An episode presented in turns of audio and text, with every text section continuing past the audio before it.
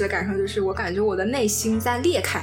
啊，是种真实的裂开，就是在一直在往下 掉那个渣渣，就感觉心已经快不完整了，就是已经 hold 不住了。但我还是得 hold 住，因为万一可以有机会翻盘呢？就当时就是因为有这个 hope，以及就想说可以的，就一直逼自己再往前走。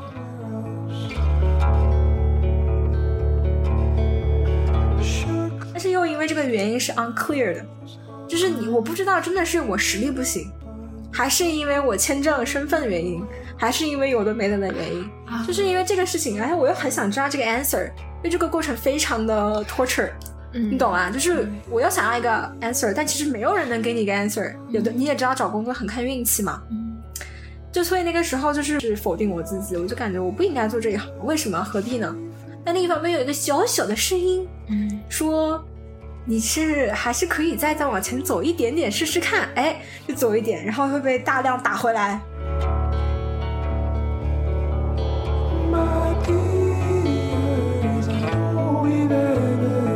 如果用中文去表达，我可能会更加表达，就是稍微谦虚或者委婉，对，委婉，嗯，不是那么直接，我可能会这样去表达，嗯，然后就会出现一些自我的一些 conflict，然后有的时候，嗯，就是其实觉得这个转换不是翻译那么简单，真的是两种不一样的思维，然后它镶嵌在不一样的文化里面，其实不是，我觉得不是一件很容易的事情。大家好，这里是 What Do You Mean，一档泛心理类中文播客。在这里，我们经常向自己、向世界发问，偶尔找到答案，但总是不疲于思考。我们拒绝无意识地度过任何一天，在与自己与他人的对话中，找到我们在这个世界中的位置。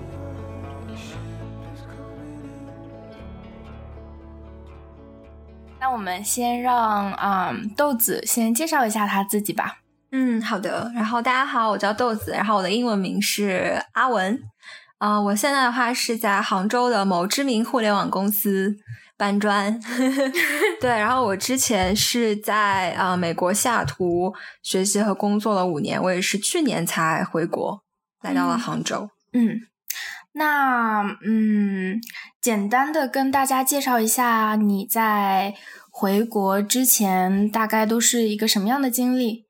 嗯，好，我的话是本科就是在国内读的嘛，然后刚好也非常巧，也是在杭州读的大学。然后大学毕业以后，我就去自己考了研究生，然后去了美国华盛顿大学读的是数字媒体的这么一个专业。然后在那边的话，就学了很多关于。digital media marketing，还有拍视频，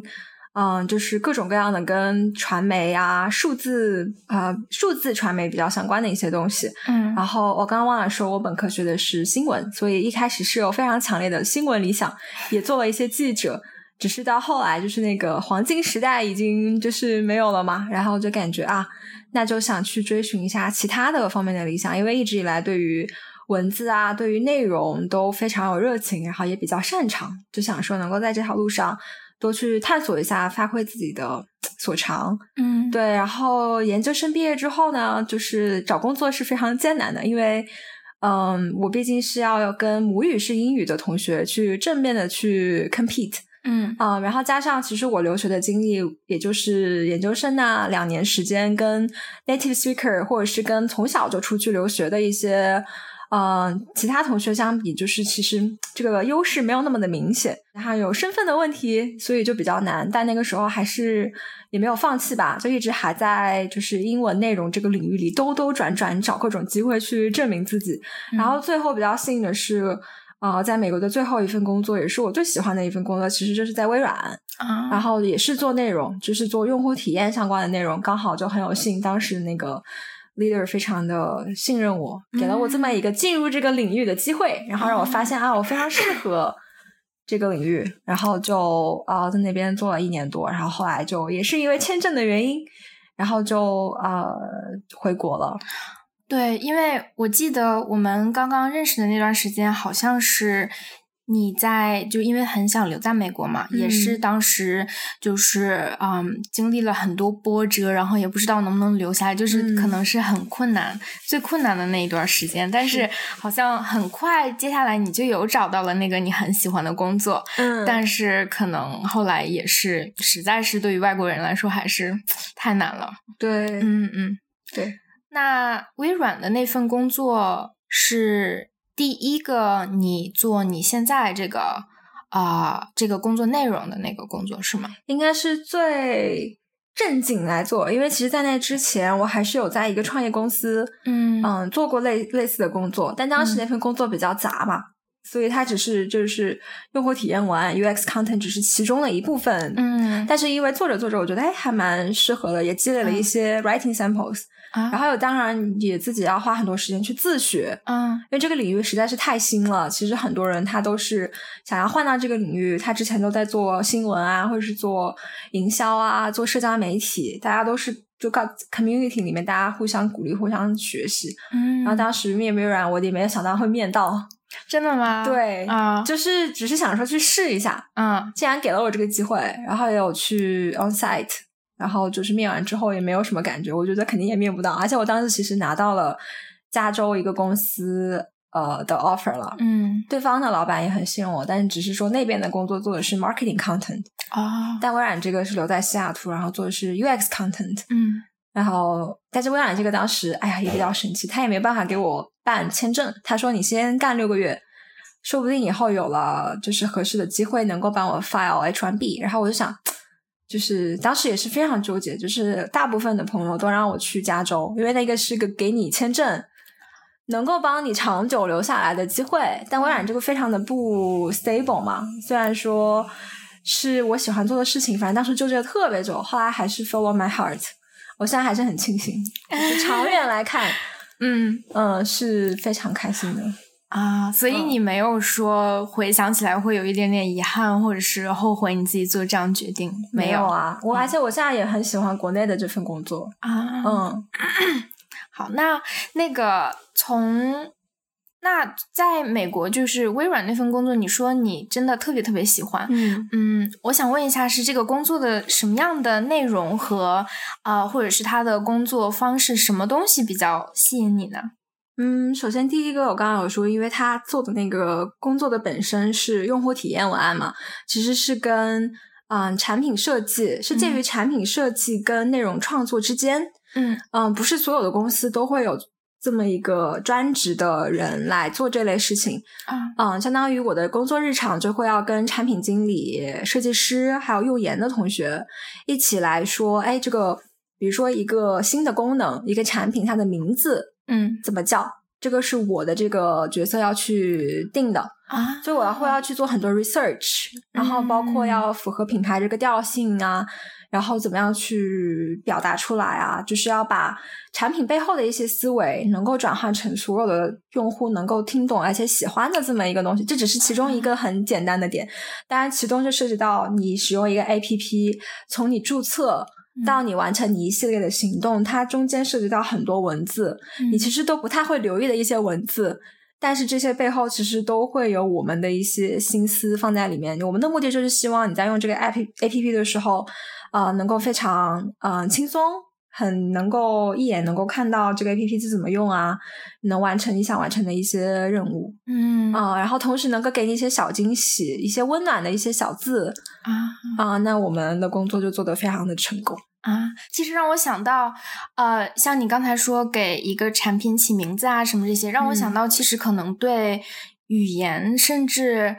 你不管之前是在美国，现在在国内，对你所处的这个文化，嗯，和对大众他的他对他们的文化的这个理解，或者他们追求哪一种文化，其实你是要非常非常了解的，嗯，对。对吧？然后那我觉得可能在美国，假如说在微软去做同样的内容的工作，可能现在跟在杭州是完全会是完全不一样的嘛？怎么说呢？嗯，其实，在微软的话，当时嗯，我那个产品的话，它其实类似于国内的钉钉，它叫 Teams，就是一个呃通通信软件，一个 messaging app。嗯，嗯，然后它那边的话，我们的工作日常主要其实就是写英语。然后把英语发给微软有专门的本地化的团队去把它翻译成不同国家能够懂的语言的表达。嗯，其实我们的日常就是把英语写好了就 OK 了。然后我们的目标受众其实还是以北美的用户为主，或者是英语呃的用户。但其实在我现在这个公司。呃，我们的话就是把英语跟本地化就是同一个人在负责，所以挑战非常大。嗯，我就感觉我这一年时间，其实又通过主动也好，被动也好，也学到了很多关于呃，就是跨文化之间的表达，还有一些本地化。因为有的时候你英语写的再好，但你其实没有办法很好的把它转换成当地用户能够懂的一些表达，或者是你英语其实写的再好，但是你的。嗯，那些翻译的 writer 他们不能理解你的英语，或者他对产品的理解没有你深，但你没有很好的告告诉他，那么你翻译成其他的语种就会出现一些问题啊。嗯，因为像现在我们有十八种语言，就等于我要负责英语加呃剩下十七种语言，一共十八种语言。所以挑战是，其实某种程度来说，会比微软的工作要大很多。所以，那你是主要负责把我们的产品，就是汉语转成其他的语言来。是吗？对，因为现在就是国内的话，我的合作伙伴大家的英语水平不一嘛，嗯，所以像微软之前其实大家都用英语沟通，我就只要把文字把它精炼一下，把话说成是人话，嗯嗯，然后体现一些产品的特性，其实就已经完成我的基本工作了。像现在这边的话，因为同事大部分是中国人嘛，所以很多会涉及到很多中文的沟通，然后我再把它翻译成英文。或者是表达成英文吧，翻译这个词其实也不太对，因为我们其实不是做翻译的。对 对，然后再去确保说我对接的十七个语种的 writer 能够懂，就是产品背后的逻辑，我要表达的英文还有是什么样的意思。然后最后它上线之后，我要确保它的本地化也是到位。虽然我只会说中文和英文，但我要想办法。能够去确保它的质量啊，所以这个方方面还是一个很有挑战的点。听起来我觉得好有意思啊！对，是，嗯，因为我，嗯，我我我感觉我也遇到过类似的这种情况吧，就是啊，因为之前的几年我也是，就是主要是主要用英语去学习、工作、去表达我自己，特别是在嗯工作的环境当中，然后。刚就是回国的这一段时间，因为我有工作过一段时间，然后虽然是工作环境也都是以英文为主，但是有很很大的程度上，因为就是同事们是中国人嘛，所以就要很有效的用中文去交流。但是我就觉得。我在用中文交流的时候，跟在用英文交流的时候，就是能表现出有点不一样的性格啊。对，然后当时让我非常的惊讶，就是我用英文交流的时候，可能会让我想起，可能我在上大学，在这个美国的文化里面，可能会嗯，更加的体现出自信或者嗯。或者那种我可以，我都能做得到的那种那种感觉。如如果用中文去表达，我可能会更加表达，就是稍微谦虚或者委婉。对，委婉，嗯，不是那么直接。我可能会这样去表达。嗯嗯，对。然后就会出现一些就是自我的一些 conflict。然后有的时候，嗯，就是其实觉得这个转换。不是像你说的，不是翻译那么简单，真的是我觉得是两两种不一样的思维，然后它就是镶嵌在就是不一样的文化里面，其实不是，我觉得不是一件很容易的事情。嗯，对我感觉好像可能工作跟你日常还会不一样一点。嗯，我觉得工作中，嗯，虽然会有一些自我矛盾的点在，你可能会觉得有点不舒服，对吧？就是自己表达的时候。嗯，但我感觉可能第一个跟你所在的公司文化有关系。像我们公司，其实我在团队外国人特别多，我是唯一的一个中国人，在那种团队里面，就我感觉可能这种环境还是比较 open 的。我觉得还是可以比较，就是非常 be myself。当然，我可能一直以来我的个性也没有那么的 open 啊，没有那么的 Americanized，我可能是个 mixed。嗯，所以呃，我就感觉就是第一，就是如果你的环境允许你做你自己，你可能还是可以，即使你在用中文表达，大家可能会比较包容你，你还是可以比较，你知道 confident 或者是 over expressed，就是可能中国人没有那么容易 习惯的点。对，对我懂你的意思。可是我有种那种我就表达不出来，就是啊，用中文来说的时候，对对，有一种嗯，我觉得是我结合着，我觉得这是一个新的，就是我在就是一个新的，就是结合我过去的经历，在在现在这个环境当中，可能要有一个新的我的一个 mix 的那个那个呈现方式。对我可能回来也有一点点的 misfit，嗯，对，也是我其实也是我前两天。跟我男朋友打电话的时候聊起来这个事情，我就感觉好像回忆起来，嗯，就是就说出国以后的经历吧，包括现在回国这六年时间，我有种感觉，我其实一嗯，有时候会觉得自己比较 different，但有偶尔有时候会觉得自己会有点被 isolated，但是不是那种非常不是说大家对我不好或者不喜欢我，其实大家都对我非常的好，我也跟大家玩的很来。呃，也没有什么矛盾，嗯。嗯，但可能因为自己工作的原因，像我之前在美国，我在一个纯呃美国人的团队里，就是我是唯一一个外国人，然后又是做英英文内容嘛，嗯，然后就是虽然都没有用到我 Chinese 的 skills，就是在那里我就是一个不一样的存在。然后回国之后，我又是我们又是一个中国公司国际化部门里的唯一一个。中国人，在我那个小团队里啊，当然大部分同学还是呃中国人的，嗯，然后又会有一点不一样的存在。虽然我回到了自己的祖国，但是我身边的同事大部分是外国人，就他们可能会有一种惺惺相惜的感觉。啊，然后你懂的，就是永远好像自己都是那个很不一样的人啊。我就跟他聊完之后，然后那反正跟他讲完我当时的一种感受，他就跟我说：“哦，你是不是觉得自己 isolate？” 然后我说：“你这个 isolate 这个词非常的 to the point，我自己都没有意识到。”那文化这边我也蛮好奇你现在你的想法的，就是我刚刚提到那个，你可能会在嗯国外也好，或是回国之后，你自己因为你的经历或是你的。identity 或是你的种族会有不一样的地方嘛？嗯，就是这个过程，我其实自己现在还在思考，说是我其实是 enjoy 这个不一样的，就是 feel different，或者是 being different。其实我其实我不会觉得 feel different，我觉得可能就是客观来说，我就是 different 的一个存在。但我不确定说是我其实 deeply inside，我是不是其实我是享受这个 being different，还是说？我其实没有那么享受，但因为我的工作原因，或者是我的工种、我的个性，就把我放到了这个 position 上面。然后我 happen to be good at it，但是我其实内心其实是在寻求 something else 啊。我觉得我其实我自己还在 figure out，因为其实我，但是我后来想，其实每个人的个性是是非常 complicated 嘛。你不是说对半期你就一定是 A，或者是一定是 B。对，嗯，所以。我也不知道，因为我感觉就回国，可能又会要重新认识下自己的是，可能大家对我的印象又是非常 活泼，呃，然后就肯定是不缺朋友，然后也能把自己照顾的很好。对我，我是这样的印象啊，是所有人都 是，对的，我也是这样啊，不是说其实不是这样，但我感觉又有一个 mix，就是我其实没有大家想象的那么，就是无时无刻要去跟人家发生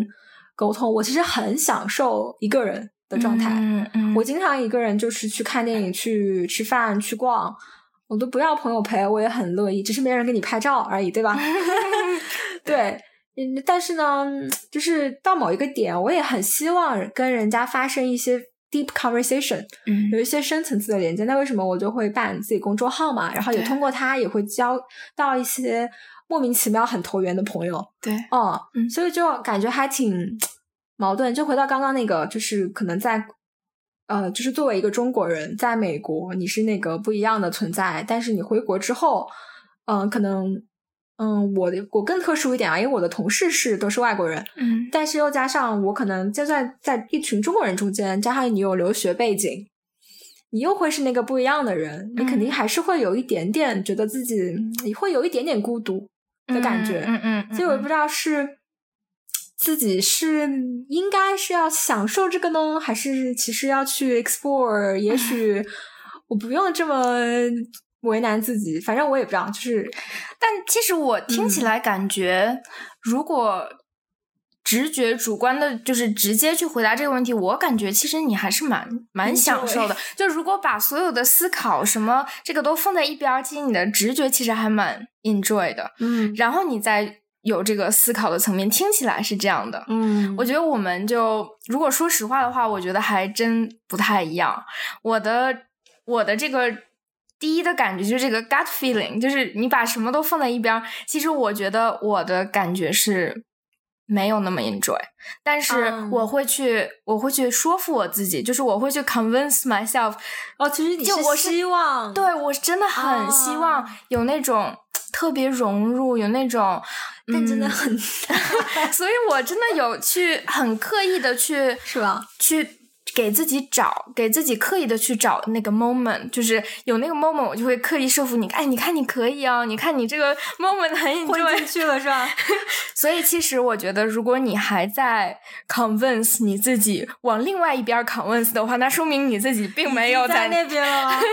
就是并没有在那边。如果你刻意要觉得啊，你应该是这样，你你很合群，你很你很你你很适应，但其实还。没有，没有很适应，我觉得，但是我其实真的是蛮希望的，嗯嗯，因为我觉得也就是一个。本能的一个反应嘛，像我觉得就像我们当时去了美国，可能一去也是非常非常不适应。但是当时的一个感觉，我觉得大多数人可能都是想，我很想融入这个文化，我很想看这个这个文化里面的大家是怎么样生活，是怎么样，嗯，是怎么样，就是呃，每一天都是怎么样度过。我想成为他们的一部分。然后当时也有就是很努力的去啊。去一边就是寻找自己是什么样的人，一边去啊去 adapt to 他们的那个 culture，然后回来，我觉得呃就就就是同样的一个过程，但是非常的复杂，就是现在就很复杂，我觉得，嗯，对，是，对，像你说的嘛，嗯，因为我个人会觉得，就是嗯，哎呀，其实这个这个话题又可以就感觉会聊到非常哲学的思考，或是心理学。因为，因为我觉得可能，嗯，有自己想法的人，你可能确实内心会追求说一些独特性，就是你觉得你自己是要 unique，对吧？对，我觉得这个我我会承认，啊，然后，嗯，但可能就是在国外的经历会让我觉得，嗯，怎么讲？我从来不会觉得我会真正的去融入一个文化，除非我在那边生活了一辈子。嗯，然后我也从来没有就是把自己就是逼自己去刻意的去融入。但我其实我想到说一个反面例子，就我其实刚去美国的时候，嗯，就有一些同学嘛，都是中国人，嗯，然后我不知道为什么我会被中国的同学孤立。然后我当时就很惊讶，因为我当时刚去美国，我第一我是就是我刚刚说，我都没有刻意去融入外国人的生活。当时你自己一堆乱七八糟的事情，你要去搞各种手续啊，学习很乱，我就没有刻意一没有刻意跟外国人去 hang out，第二也没有刻意跟中国同学 hang out，我就完全就哇疲于去应对各种生活上糟心的一些小意外什么的。嗯，然后但发现有一天发现，哎，好像中国同学。会有点刻意的不舒服的女生之间一种很刻意不舒服的感觉，你知道吗？我就很奇怪，我就问了其中一个女生，然后她也没说什么。然后反正就是反正 one thing led to another，我就知道其中有一个女生，她可能算是中国或者是外国同学中比较 popular 那个女生，她不喜欢我。然后我就我就哎，我我一直以来比较直接，我就会去单独找她聊，然后跟她聊完之后，她就她还说了让我非常惊讶的话，她觉得我英语很好。上课表达很自信，然后总是跟外国同学玩，或者是外国同学跟我讲话，然后我就很百思不得其解，就是，哎，你不是那个最 popular 的人吗？为什么你会觉得我是在怎么样？但是这可能是个性啊，或者是怎么样。然后，反正我就尽量把事情讲开了嘛。我说我就没有怎么样，但是我也不管他会不会相信我，因为我觉得我们肯定也不会成为朋友的。嗯，虽然他后来也跟我抛出了友情的橄榄枝，有邀请我去什么 party，但我其实根本不感冒，就是这种跟就是外国同学去酒吧那些，我觉得就是好朋友可以去，我没有刻意一定要为了融入，我就硬要去跟他们 party。嗯，我还有别的事情要做，对吧？嗯嗯。然后 anyway，反正就是这个事情就让我想到就是一个不一样，就是。就是有些人会非常想要去 try 去 fit in，但我一直以来，我后来回顾我看我在美国交的朋友，我都觉得可能大部分会是留学生会多一点，就是其他的 international students，嗯嗯，可能会比较 connect，但他不一定来自亚洲啊，可能来自其他对国家。我也是，对，然后白白人，就是美国人的话，我现在男朋友是美国人嘛，所以我一直很好奇，我都不知道我俩怎么就发生了爱的火花，因为我从来没有预想过。我其实我有 date 过不同国家的男孩子。但实话说，我没有觉得我俩我跟他们有 connect，就是我可以跟他沟通。所以为什么就很神奇是，所有人从外界来外观来看，我觉得我跟大家能聊得很来，因为没有见就是沟通的障碍，通过英语。但我内心我不会有一种跟你很 connect 啊的感，即使我能跟你去 argue 一些。一些非常政治，我跟你我跟你吵起来，嗯，我跟你聊一些很深的哲学一些思考，但就是少了一点。但是跟我男朋友就是很莫名其妙，就是有意思。对，首先 first impression not my type，嗯，然后聊天一开始没有任何火花，就是不知不知不觉，嗯，而且跟他认识的时候，就是在我可能快要离开美国那个时候，嗯，就是在我非常就是。很很乱，然后很痛苦，很 stress，在疯狂的面试，还有 full time job，非常 insecure 的时候，出现了这么一个神奇的小哥哥，然后就莫名其妙的觉得他，我们俩能聊得很来，然后来就发现，嗯，居然对白人也能有感觉，对，反正就是，所以就是自己一直还是要，我觉得这个问题我可能也要自己再去 figure out，就是这个。嗯，就是 being different 对我来说，我会 enjoy，还是即使会有偶尔的觉得好像融不进去，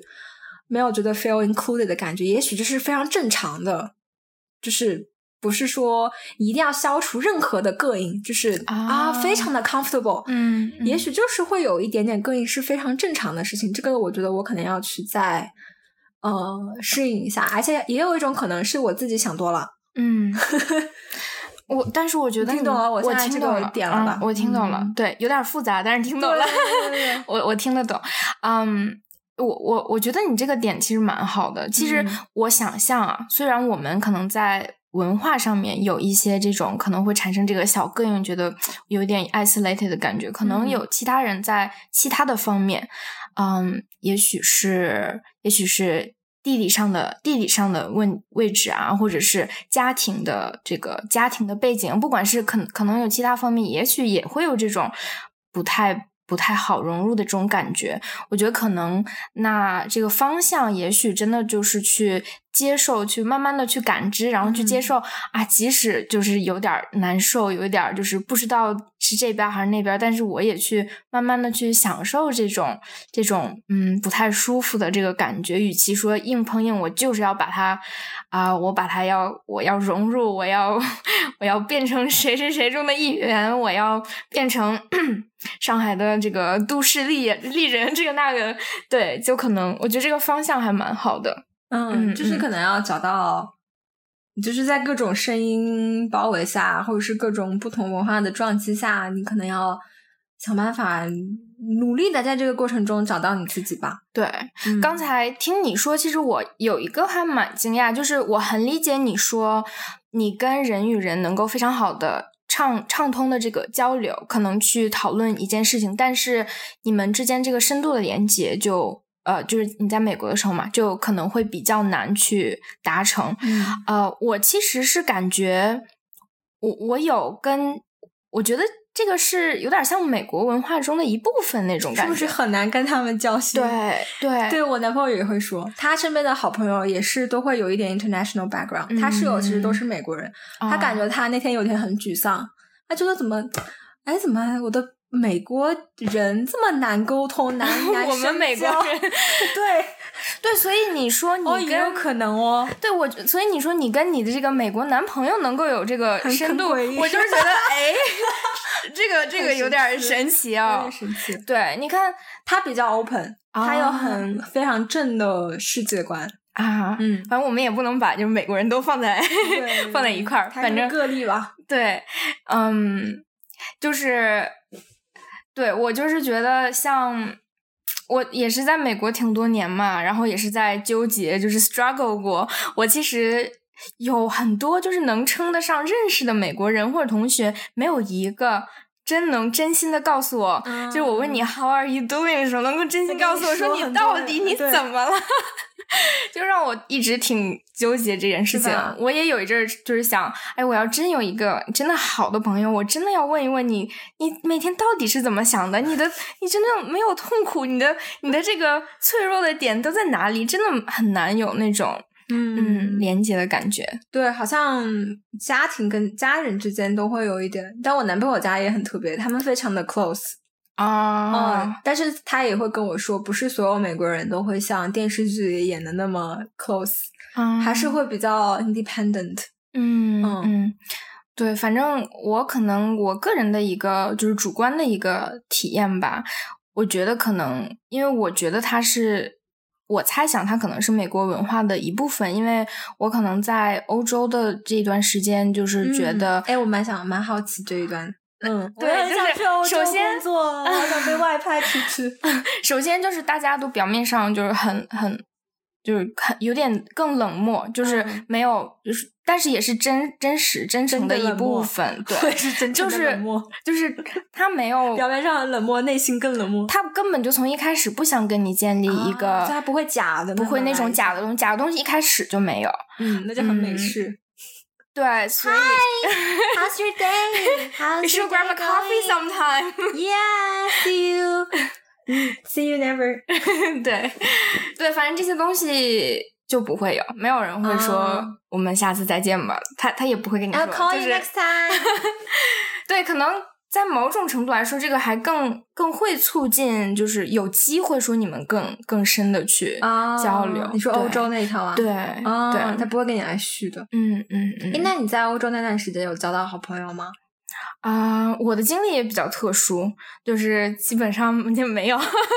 但是也是因为我没有经历像大学那一段时间，就是你。进一个新的一个呃圈子里面，然后你参加很多很多的活动，然后你去就是有新鲜感，有那种呃很兴奋感，然后你去去融入，我就可能没有那段没有那那个那个经历嘛，因为我可能我的情况就是啊，因为我当时就是跟我老公一起，所以就会有一些有一些束缚，然后当时我。嗯，上学那段时间又比较短，然后功课又非常非常忙，所以，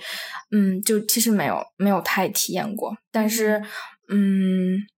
但是我就是总体来说觉得，就是人跟人之间的那个，就是那个假假的，就是那种那个东西，首先不在。但是你如果真的跟那个当地那个文化的人产生就是比较好深的那个连接，也不是一件非常容易的事儿，非常非常难。你之前在德国是不是？我在我在德国待了一年多，然后在荷兰上学，上了不到一年吧。啊，对，德国人怎么样？就是两个国家又很不一样啊。传说中的德国人 有那么就是一板一眼那么？嗯，就是哎，有很多人问我这个问题，我就总结，我觉得有点像东北人，很很实在，特别的实在。嗯嗯。对我之前有一个在美国的时候认识的，我当时有学过一段时间的德语，有一个德语老师跟我一样大，他是去在那个学校，他是在。呃，教教书，他是他自己的这个 degree 的一部分，他是教课，然后所以就跟他认识了，然后去德国的时候有跟他见面，然后这个德国小姑娘嘛，就真的太怎么说，太实诚了，就是 什么都跟你说，跟你掏心掏肺的，嗯，就其实蛮好的，嗯，就是如果你能够看你能不能适应，打开他的内心，对对对，嗯，有意思，对，就是。嗯，至少这是我的一个体验吧。但是可能其实各式各样的人都有啦。可能我接触的这这一些这这些圈子这些人，可能就是这样。我我就还蛮，我还其实蛮自己蛮喜欢这种比较实在、比较没什么那个就是花里胡哨的东西。就是 我还如果让我选那种比较浮夸和这种特别特太就是过于实诚的呢，我还是会选那个。就是稍微这个让我能够有信任感的这这种更加真诚一点，对，会更加真诚。嗯，对，嗯，谢谢你打解开了我一个疑虑，有吗？给我一个新的可能性，探讨为什么会在美国会有那种感觉啊？可能就是他们的一种，他们的文化的一部分会给人，而不是说他刻意会对你 isolate 你，他们彼此之间也是会有适当的。距离感的。对，对的，对的，对的。而且我有种就是现在我们大城市啊，像呃，我觉得像嗯北上，哎，不是，就我觉得有点像南方，就是这边的大城市，有一种越来越像美国的那种社交。社交的呃那个感觉，就是人与人之间都是稍稍有一定的距离，这样你在做起事来，其实你呃，特别是在工作当中是蛮舒服的，嗯，就是你不会太太牵扯到就是比较个人或者嗯，你们总是有一段距离的，所以我觉得现在。有很多人也非常享受这种这种感觉，知道你们加了彼此的微信，看到了彼此的朋友圈，对，但会有很多人又不发朋友圈了。嗯，我会有一点点这样的感觉。嗯嗯嗯嗯，那嗯，因为我们当时啊认识的时候，也是因为你在做一个。你当时的一个小副业嘛，现在现在也算是 软广时间到了，对，现在也算是一个小副业嘛。然后当时就觉得，哦，这是一个挺有意思的一个，嗯，一个小 project 吧。然后其实你现在也有呃，在不忙的时候做，嗯嗯。然后因为也也知道你的工作内容其实就是在做内容，嗯。然后像你的这个公众号，你的。啊，这个也是算自媒体做内容，所以他们之间啊，在我看来其实是蛮相似的，嗯，两个工作，嗯，你觉得是不是这样？相似，你是觉得相似在哪？嗯，都是文字，对，都是，就是怎么说？嗯，一个是通过媒体的这个自媒体的一个形式，一个是你在公司你你们做产品的一个形式，但其实你都是在产出内容。嗯嗯，对，疯狂输出，疯狂输出。嗯，对，其实也有在输入。啊。嗯，我觉得这个问题的话，我刚刚有说到嘛，就我从小一直以来很喜欢去写东西。嗯，虽然我口语表达能力还是很好，但我有时候。可能有意无意的，我会希望自己能够多沉淀一下，因为我感觉文字的这种形式是最经久不衰的。然后我回头再去看自己以前写下的一些东西，也会有一些新的启发。嗯，然后这是第一吧，就一直以来很喜欢，就是以写作的方式，嗯嗯，来表达自己也好，或是来记录一些事情，然后或者是来讲故事。这第一个，第二一个的话。我个人感觉，就是我爸那个公众号，它的名字叫“亲爱的展信家”，嗯，它是一 个原创书信分享平台。对 对，软广结束，嗯 啊，然后我其实目前有七十多封信嘛，其实我回忆起来，我其实个人写的信可能十封吧。其实还是比较少的，是慢慢的又吸引了一些有相同想法的一些人，然后愿意来投稿，然后我会来摘一些写的比较好的、打动人的一些文字分享给大家。我当时办那个初衷，其实我没有想到把它做成一个，就是呃让大家能够供稿的平台，纯粹当时是因为网易博客它就是不行了嘛，然后我还是想找找一个载体，能够把我写的一些东西放下来。加上我小时候很喜欢写信。我当时自己就是开始的那几封，我当时就是在美国有交一个小笔友，就学校你不记你记不记得，就是翻译是有那个 pen pal，对我跟外国小朋友，我当时那个小朋友特别酷，他是个非常有个性，然后头发都染色的一个一个小小学生，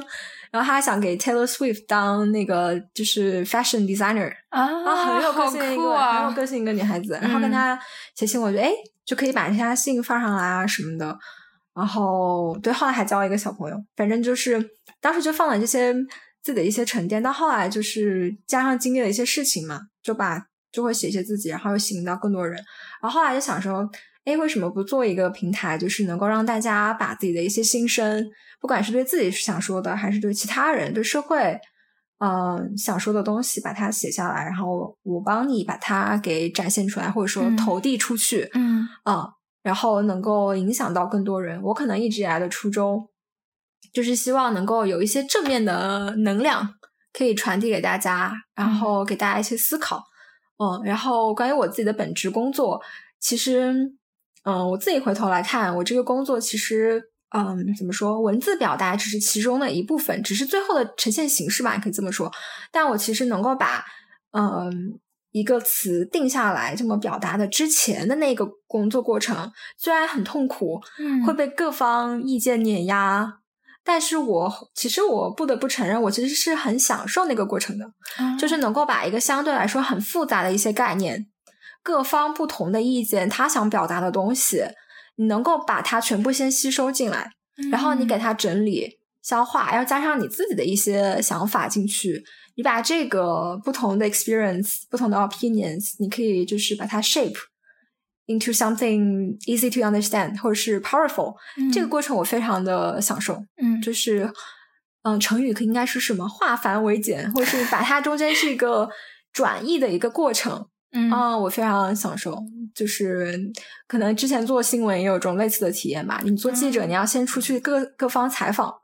然后你要把它整理成一篇文章，就这个过程。就是有一个这种类似于 transcribe 或者是一个消化吸收再创作的一个过程。其实这个可能是 transferable skills。然后在我现在这个工作，就我发挥的比较好。嗯嗯，很有意思。对，听起来这是一个就是非常就是积极的一个过程。你要把你自己的，你要作为一个主体，把你你所吸收的东西放到放到一个东西里面去。对，如果你是个好的。内容策划就是好的，好的就是职业人的话，你应该这样做，要不然你会很容易被各方的意见就是带着跑。就比如说 A 说我要这么写，B 说我要给你加我要加这么个意思，C 说怎么怎么怎么样。但如果你没有一个自己的一个一个 core，或是你不能拿到比如说 user insights 来 back up 你的一些想法，或是 back something else。你就会非常容易被各方意见带着跑，你最后产出那个东西，也许那个结果其实并不如人意啊。嗯，所以刚刚说嘛，你肯定是要主动去找一些方法来达到一个各方都满意的一个结果。所以我们我们的工作日常，另外一个角度来说，我们是要满足啊业务方，也就是商业 business 他们那边想要达成的一些目的。就比如说，我们想要一个新功能，我们当然希望大家都来用嘛，对吧？希望更多新用户来用，使用率要把它提上来。嗯。但另一方面，我们要满足的是用户的一些需求。嗯。他比如说，希望一些什么样的功能，什么样的一些体验，或者是怎么样能接受的一些名字。嗯。你就要把它俩综合起来，你就是中间那个很重要的角色。嗯。让双方都满意，因为哪方不满意，你都你都没有很好的完成你的工作。所以日常就是在反复做这种事情。听起来是就是既有意思又就是非常有挑战的一个工作，对对对，经常要舌战群儒啊。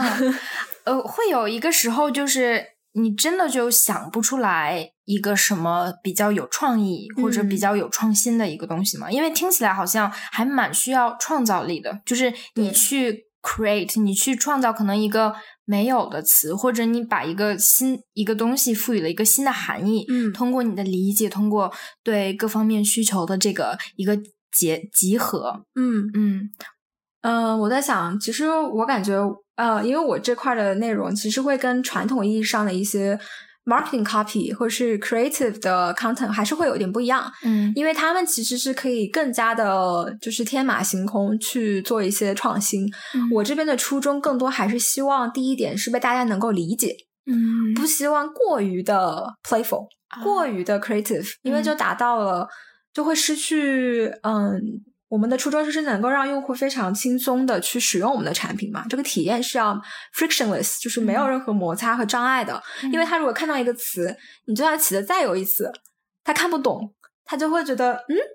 对吧？他就会影响他的体验嘛。对，他当然也许会觉得你很有意思，但他用不下去了呢，那我们就失去了这个用户，是不是？对，所以我的初衷肯定是要 easy to understand，嗯，还有 clear and concise。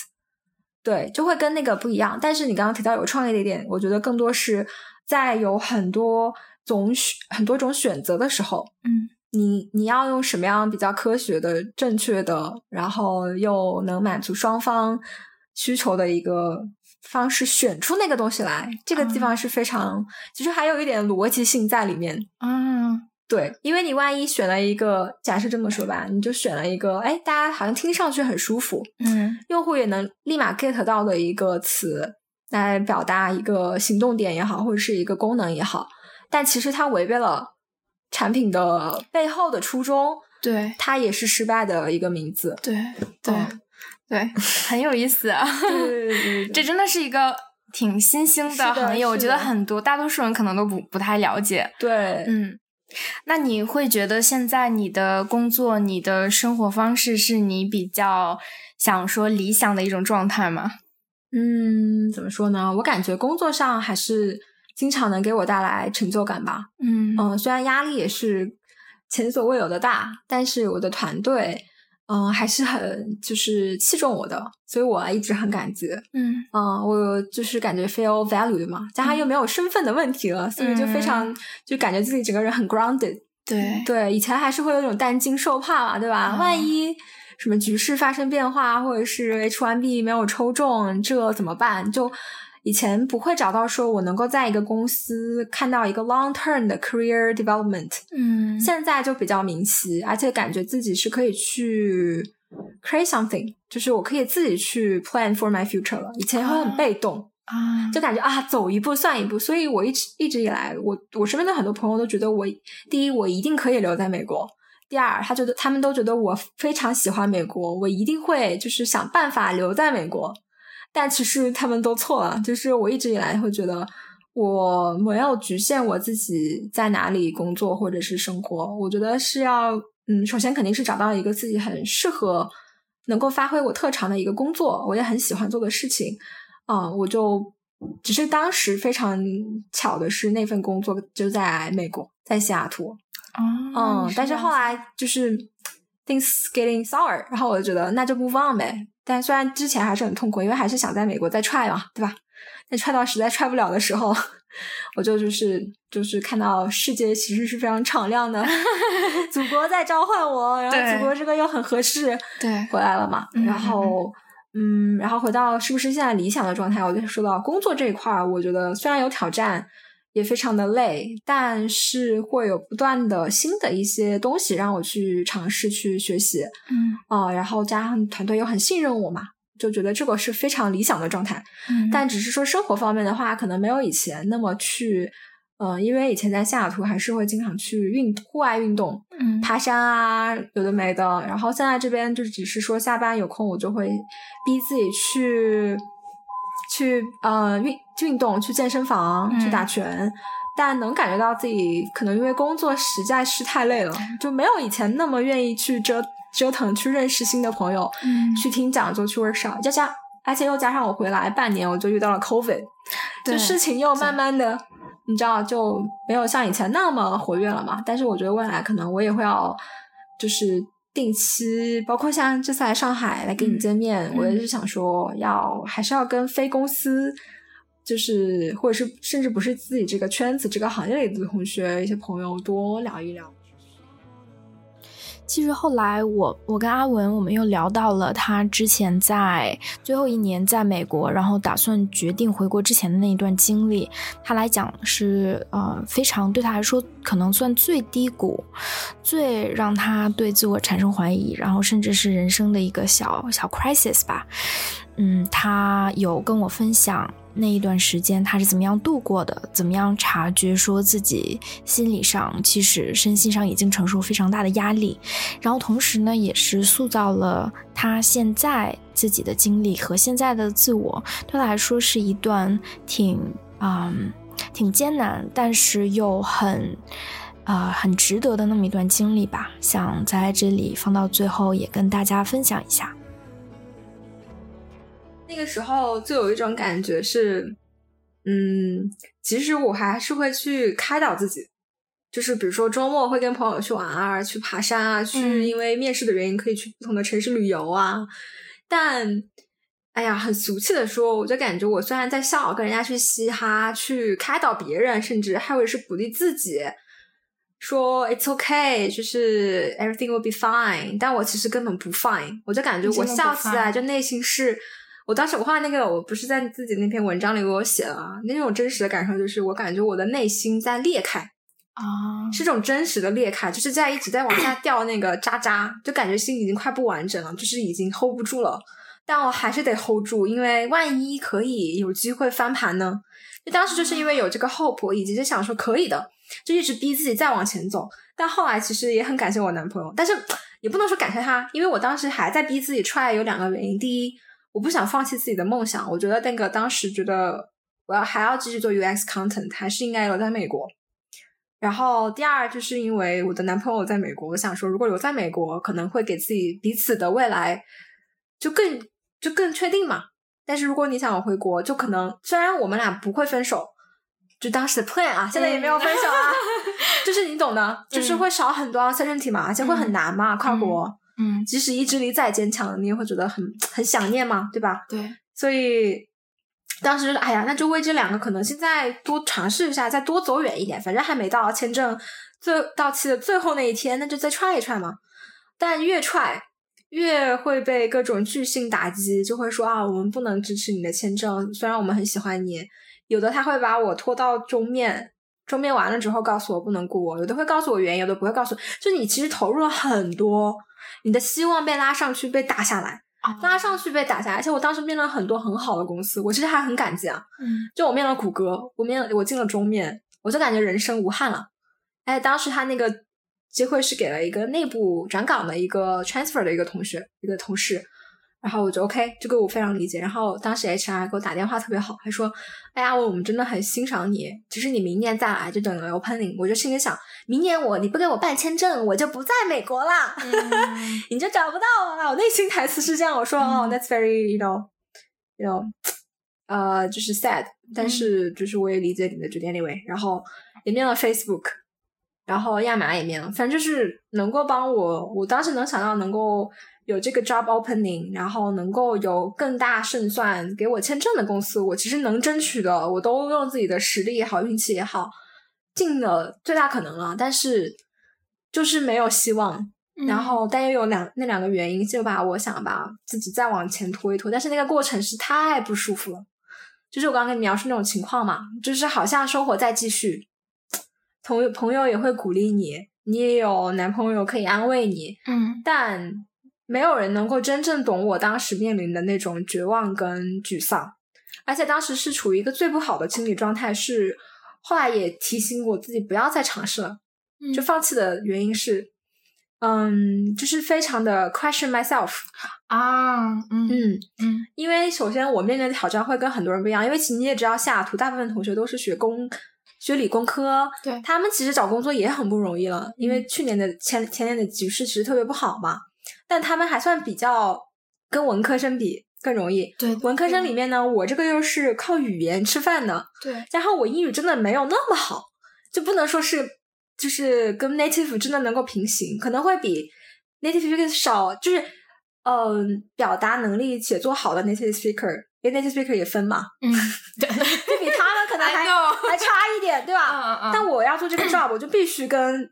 表达写作能力最好那一波人，跟他们要至少在一条跑道里的。对，可惜我可能就属于能够跑进去，可能偶尔会被挤出来那种类型，但我也得努力跑进去，对吧？因为我要跟他们一起共事嘛。所以我当时就因为不停的会被面试刷，我就想，我是不是就不就不要去逼自己，硬要去拿自己的短板去跟人家的长板拼，何必呢？嗯。而且我当时我爸妈其实也很不理解我，他说：“你为什么不回国？你回国这不是？”随你挑吗？嗯，但我觉得我就拼一拼嘛，就不甘心，就还有一个希望。对，然后我就想，我毕竟还是有拿到面试，说明人家肯定了我呀。我进了桌面，我过了笔试，过了好久的面试，但虽然最后会被刷，因为这种原因，但是又因为这个原因是 unclear 的，就是你我不知道真的是我实力不行，还是因为我签证身份的原因，还是因为有的没的的原因，就是因为这个事情，而且我又很想知道这个 answer。因为这个过程非常的 torture，你懂啊？就是我又想要一个 answer，但其实没有人能给你一个 answer。有的你也知道，找工作很看运气嘛。嗯，就所以那个时候就是无限，就是不断的，就是就是否定我自己。我就感觉我不应该做这一行，为什么？何必呢？但另一方面有一个小小的声音，嗯，说你是还是可以再再往前走一点点试试看。哎，就走一点，然后会被大量打回来，然后又走一点点，然后又会被大量。打回来，走到后面就有，不是说内心在开裂嘛，就是不是真正开心的时候。表面上好像 OK，但我内心是非常苦涩，嗯的时候，嗯，包括我上班的时候，我还记得我当时，嗯，就是呃，上班时间一有空，我就会疯狂投简历，或者是回答 HR 的问题啊，然后有时候也会收到一些拒信，我就真的是边上班边回邮件。就边哭，但是又不能让同事看见啊。就是默默的，就是我当时觉得，哇操，我是不是身体坏掉了？就自己自己就哭了，我都不知道。就看到剧，其实已经就没有想哭的欲望，但是有眼泪往下流，就我其实已经漠然了，就我已经行尸走肉般的每天重复性的周一到周五上班，有空的时间就偷出去打电话跟 HR 聊啊，或者是去投简历。周末也就是就是在咖啡厅里待两天，就是在疯狂的准备笔试面试。我们这个岗位还要笔试，你知道吗？也很花心思的。嗯。要把人家 writing 的一些 exam 写完，嗯，然后偶尔还去去运动啊，去跟朋友玩。但你其实玩的时候，我内心不是很放松的，嗯，你知道吧？就是反正就是在无限的循环中，就过了半年，然后到最后也是告诉自己放弃。是我有一天，大概是我可能是二月份的有一天啊，我男朋友刚好他还去了一个去日本去玩，哎。那当时还邀请我说，我这个时候我不能出国，后啊。他当时其实还不是非常的了解我要面临的各种事情，他只知道我有签证问题，以及我现在这个工作不能给我很好的一个确定的签证。嗯，但他不知道我面临的这么多的压力和我的日常是怎么过的。对。然后我当时就 map out 了我能够留在了美国的几种可能性，以及如果不留下来，我有什么可能性。其实那个时候阿里已经跟我在联系了，但我还没有就是在国内的，对，就还没有开始跟他。就是进行到最后那一步嘛，但我已经有做面试、做笔试。但你当时其实已经为你回国开始做准备了，是吗？就我就这一个啊，就有因为是最合适的嘛啊啊，我就没有很积极的去投啊啊，因为还是想做自己最想做的事情。嗯，然后反正我就跟他 map out，但是我跟他说，我现在留在美国的那几个选择都不是我很愿意接受的选择。嗯，他能够帮我留在美国，但我内心会有点勉强。嗯啊。然后我就说了一下其他的可能性嘛，然后他就跟我说，他说你不要再投了，非常的直接，就是人家他说这个，他说 it's impossible，他说你能够留在美国靠找工作留下来是 impossible 的事情。然后其实这句话听上去有点伤人啊，对啊，但是对我来说是一种莫大的解脱，是吗？就我觉得。因为我不是说有两种原因我要留嘛，一个是跟我俩的感情，一个是我的自己的 career 一个梦想。但梦想那个事情，我一直都觉得我不一定要留在美国的。如果美国我留不下来，我可以去其他地方，新加坡也好，国内也好，或者其他国家也好。然后他这边，我我就感觉我得到他的认可，或者是得到他的一种理解也好吧。他知道我的面临的事情。然后他又能够非常客观直接的点出来，我觉得 OK，我就不用踹了，我就感觉其实他也能够支持我，嗯，但是那一下就是有一种，就所以我觉得他可能从二月份那天晚上聊完电话之后，就更不是聊完电话，我们俩就是当面聊完之后，我就没有非常 eager 的去投简历了，我就一封简历都没有主动投过，除非就是偶尔会有 HR 会来跟我连，然后我就会非常开门见山。啊，说我需要签证，你没有签证的话，我们就不要聊了。是一个被历练历练过的历练过的女人。对，但是 那个时候就是我说为什么，就是第一次感觉到经历了一个人生的小 crisis，就是我能够想象，如果我再 try 再 push myself 的话，我可能会 burn out，就是非常严重的 burn out，就会陷入一种非常焦虑的状态。因为我当时有一个加州有一个好朋友，他也提醒过我。嗯，他现在的工作他也很坎坷，但是他现在啊，但是后来嫁了一个美国人之后，没有身份问题了，他也很优秀，但也会因为身份的问题，你知道会被疯狂打击。对，大家结婚结得早一点，所以他后来 certain 了之后，就开始比较顺了。那他也说，他之前那段时间就是他，因为他是非常想要留在美国，他是一定要留在美国的。嗯，我跟他有点不一样了。嗯，然后他就非常的 push 自己，到最后的话，这就是有一些心理上的问题。他现在都还要慢慢的调整，哇！就那个时候的后遗症，非常的 anxious 吗？你知道那种情况下，我知道，嗯，加上如果你对自己有很高的要求的话，反正我当时就觉得不行不行，我感觉我要受不了了。我觉得我再往下走，我就掉下去，我可能就有一些心理上的问题了啊！因为那个时候已经我自我已经就是治愈不了我自己了，我找不到解了。因为我像我以前，我可能去运动，就跟朋友聊天。去看书、去旅行，我是可以把这些负面情绪给消化掉的，我完全有这个能力的。但那个时候，所有的事情都做完之后，不行，那就那我就只面那个问题本身，我就只能把它砍掉，放弃掉这个执念吧，给了自己一个解脱，然后就啊，世界展开在我面前，好美好。对，然后你看现在美国这个样子，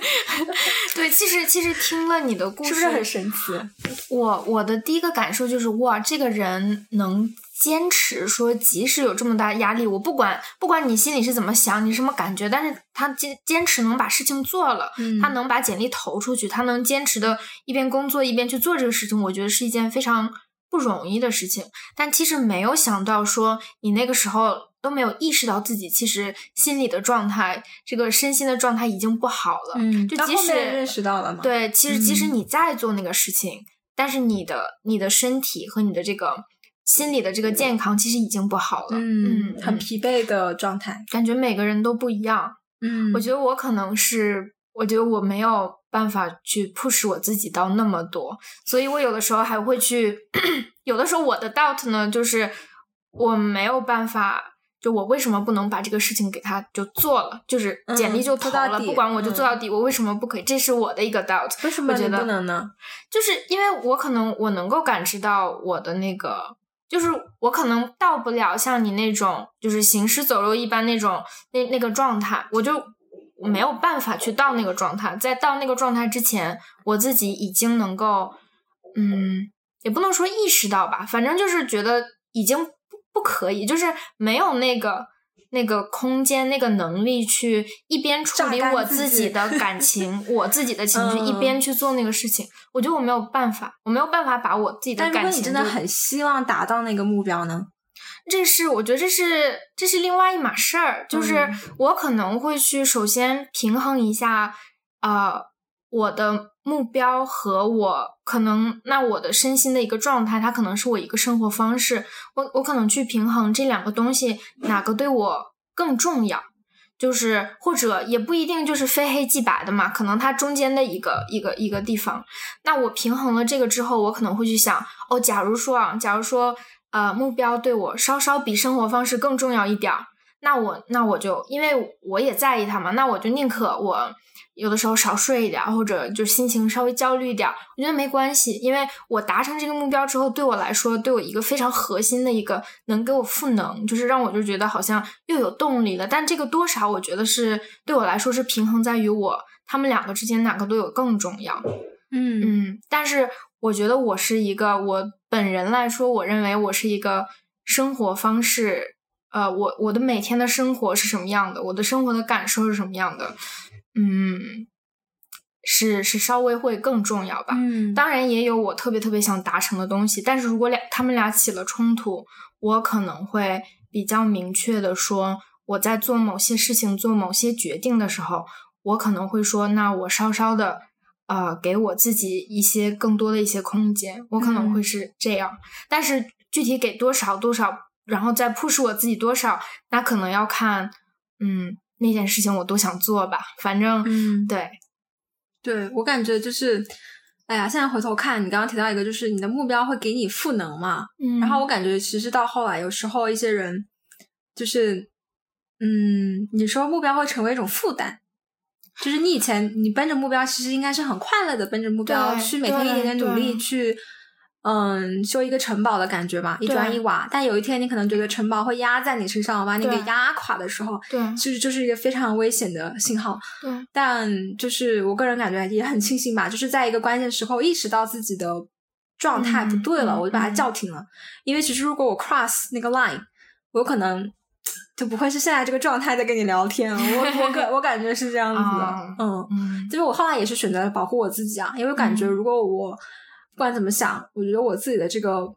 就是我自己这个我，就是我的想法也好，性格也好，就是这种比较乐观的一些生活状态也好，是最宝贵的，是个 core。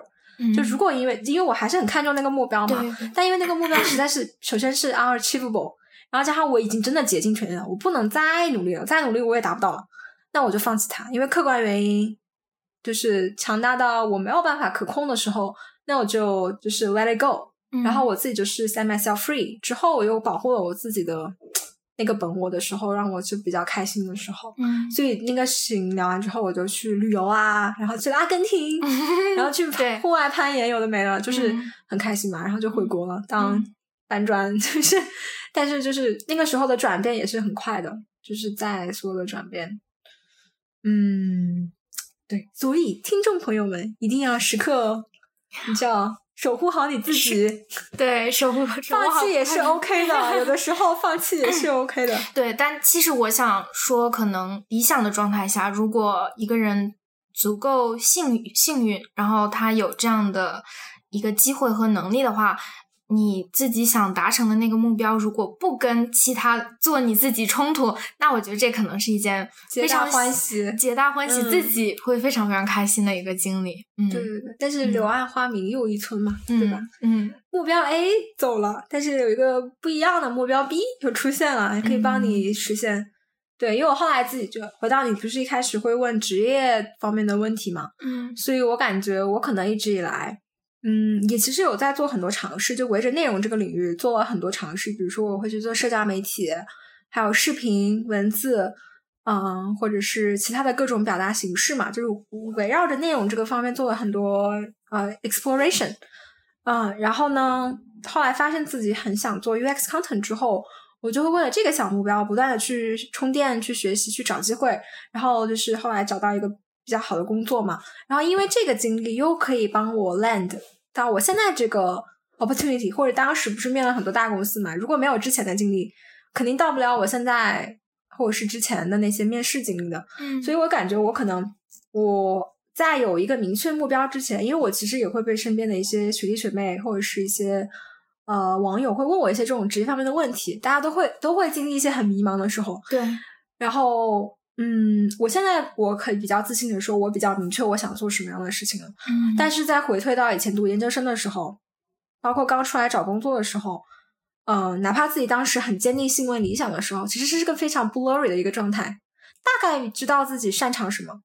但是呢，job opportunity 还有机会，而且加上行业和世界一直在变化的，对，也很难说。就当然，有的人非常幸运，或者是他因为各种原因，他就明确我一定要当医生，我一定要当老师，嗯，那就 go for it。但是对于大部分人来说，肯定是要不断的去尝试、去重塑、去找到那个热爱的。而且我就算现在我说我很喜欢 UX content，但其实我也可能也会变。但如果你一旦在不断的尝试，因为我刚刚说到我在明确到现在这个目标之前，我之前是做了很多乱七八糟的事情的，不是乱七八糟，各种各样的事情的。嗯，然后在过的时候，你会发现啊，我其实不太喜欢做 social media，或者是。我可以做 business development，但我不是很 enjoy，那我就 drop，那我就去赶紧去做点其他的事情，嗯，然后慢慢的就会遇到这个所好的事情，然后你再去尝试，哎，发现哎我很擅长，嗯，哎我也很 enjoy，好，那我就抓住它，然后就给他再定一个大目标，定一个稍微长期一点的目标，然后即使在这个过程中，从 A 到你的长期大目标中间，你可能。不会立马就，比如说你现在在一个小小公司做你想做的事情，OK，你也很开心。但其实你又想要去目标是稍微大一点的平台，不一样的挑战。但你可能目前的经历你没有办法过去，那你就想办法把这个中间画一条线，即使它是一条非常曲折的线，嗯嗯嗯。但你一定要明确你的目标之后，想办法过去，要不然你很容易在这个过程中要么止步不前，要么你就会被其他的事情给带跑偏。对对。结果你也不开心，所以我的感觉，我一旦你去了之后，我虽然也不是立马立马就去了大公司，我也去了一些创业公司去积累经验，哪怕是 non-profit，但我一直都会告诉我自己，或是告诉我的主管，我想要做那一块内容，就是 UX content，我想积累我的经验，然后慢慢的、慢慢的，等机会到了，你实力也上来之后，你是可以一步一步的把。你想实现的大目标给达到了，所以就是肯定还是要去多尝试。所以说，那你就是之前说特别特别挣扎纠结的那一段时间，其实你已经很明确说你想做这个，要不然我也不会把我自己去撞南墙呢。嗯，没有那种决心的话，那我就不是无所谓嘛。我当时是找另外一份工作不就好了，换一个领域嘛，对吧？懂了，懂了。嗯嗯，对。其实我觉得很多时候，不管是身边的人啊，然后或者是社会或者父母，他会有的时候会告诉你说：“哎，你别去做一些乱七八糟的事情，你要你要 focus 在一件事情，你要专注。”但其实对很多人，很多在迷茫纠结中的人，你不去尝试，你真的不知道。就是这种你但是尝试，你也你也在不断尝试当中，更加确信、确立了你体会到了你自己真正喜欢、擅长什么，然后你才能去真的去坚持。你要随便选一个，然后就告诉自己我得坚持，那其实是很难的。对，除非你很擅长欺骗自己，除非你很或者你没有其他的选择，因为可能像我们也很幸运嘛，我们能有这个机会去尝试。但有的人很可惜，他没有办法嘛，他只能先做起来。嗯嗯，但我也想说一个小经验，就是呃，怎么讲？因为你总会要去面试的嘛，万一你的经验实在是太乱了，太天马行空了，你也要学会包装自己，对，把你的故事讲成你是有一个目标，再去在这个范围内探索，因为你不能。比如说，你曾经做过什么外卖员，然后你曾经又去做过文员，或者是一些太乱、太太不搭嘎的一些职业，但你的目标，比如说你想去做一个广告公司的主管，嗯，哦，你可能一下子面不了主管，广告公司的 呃运营同学，但你其实没有任何运营的经验，那你又很想要那个职位，如果你很聪明的话，你一定要投其所好，把你过去的经历跟你这个运营的岗位的技能，对，能够结合起来的，赶紧把它就是。讲出来，对，给他穿一个线，把它们连起来，对，把那坨麻花编一个很好看的毛衣。嗯，像我就上期嘛，跟呃跟一个博主聊，然后他说他为什么做博主，他说他初中的时候喜欢玩 QQ 空间，啊，就是特别特别喜欢一个自己的一个小小 space，然后去写一些文章，发一些呃一些小自己的一些文字感受，然后弄一些图片，然后他会去经营，然后就。这种事情，你一般人听起来可能就很无厘头，很就是不值一提的事情。但其实你没想到，给他对他来说，这是他做博主的第一步。嗯嗯嗯。对，我觉得还蛮有意思的。对，就过去的经历是可以影响到你未来职业的一些东西的。对，你要怎么你你要去认识自己，你要去慢慢的去体验你的经历是怎么样给你穿起来的。其实我觉得大多数的人，如果他真正的去探索，大多数人他都是穿起来的。就是你你去做每一件事情，你可能不知道你为什么去做，但是潜意识的你会。按照你想要的那个方向去走，嗯，然后它可能真的会有一个一个线能把它穿起来，我觉得，对，所以就要花一点时间，嗯，去梳理你过去的一些想法，嗯嗯，而且这个事情肯定是只能靠你自己来完成的，嗯，除非你有个很棒的 career coach，对，职业指导师，专业的角度帮你，对，但我很享受自己去梳理的这个过程，嗯。嗯嗯，对，真的真的。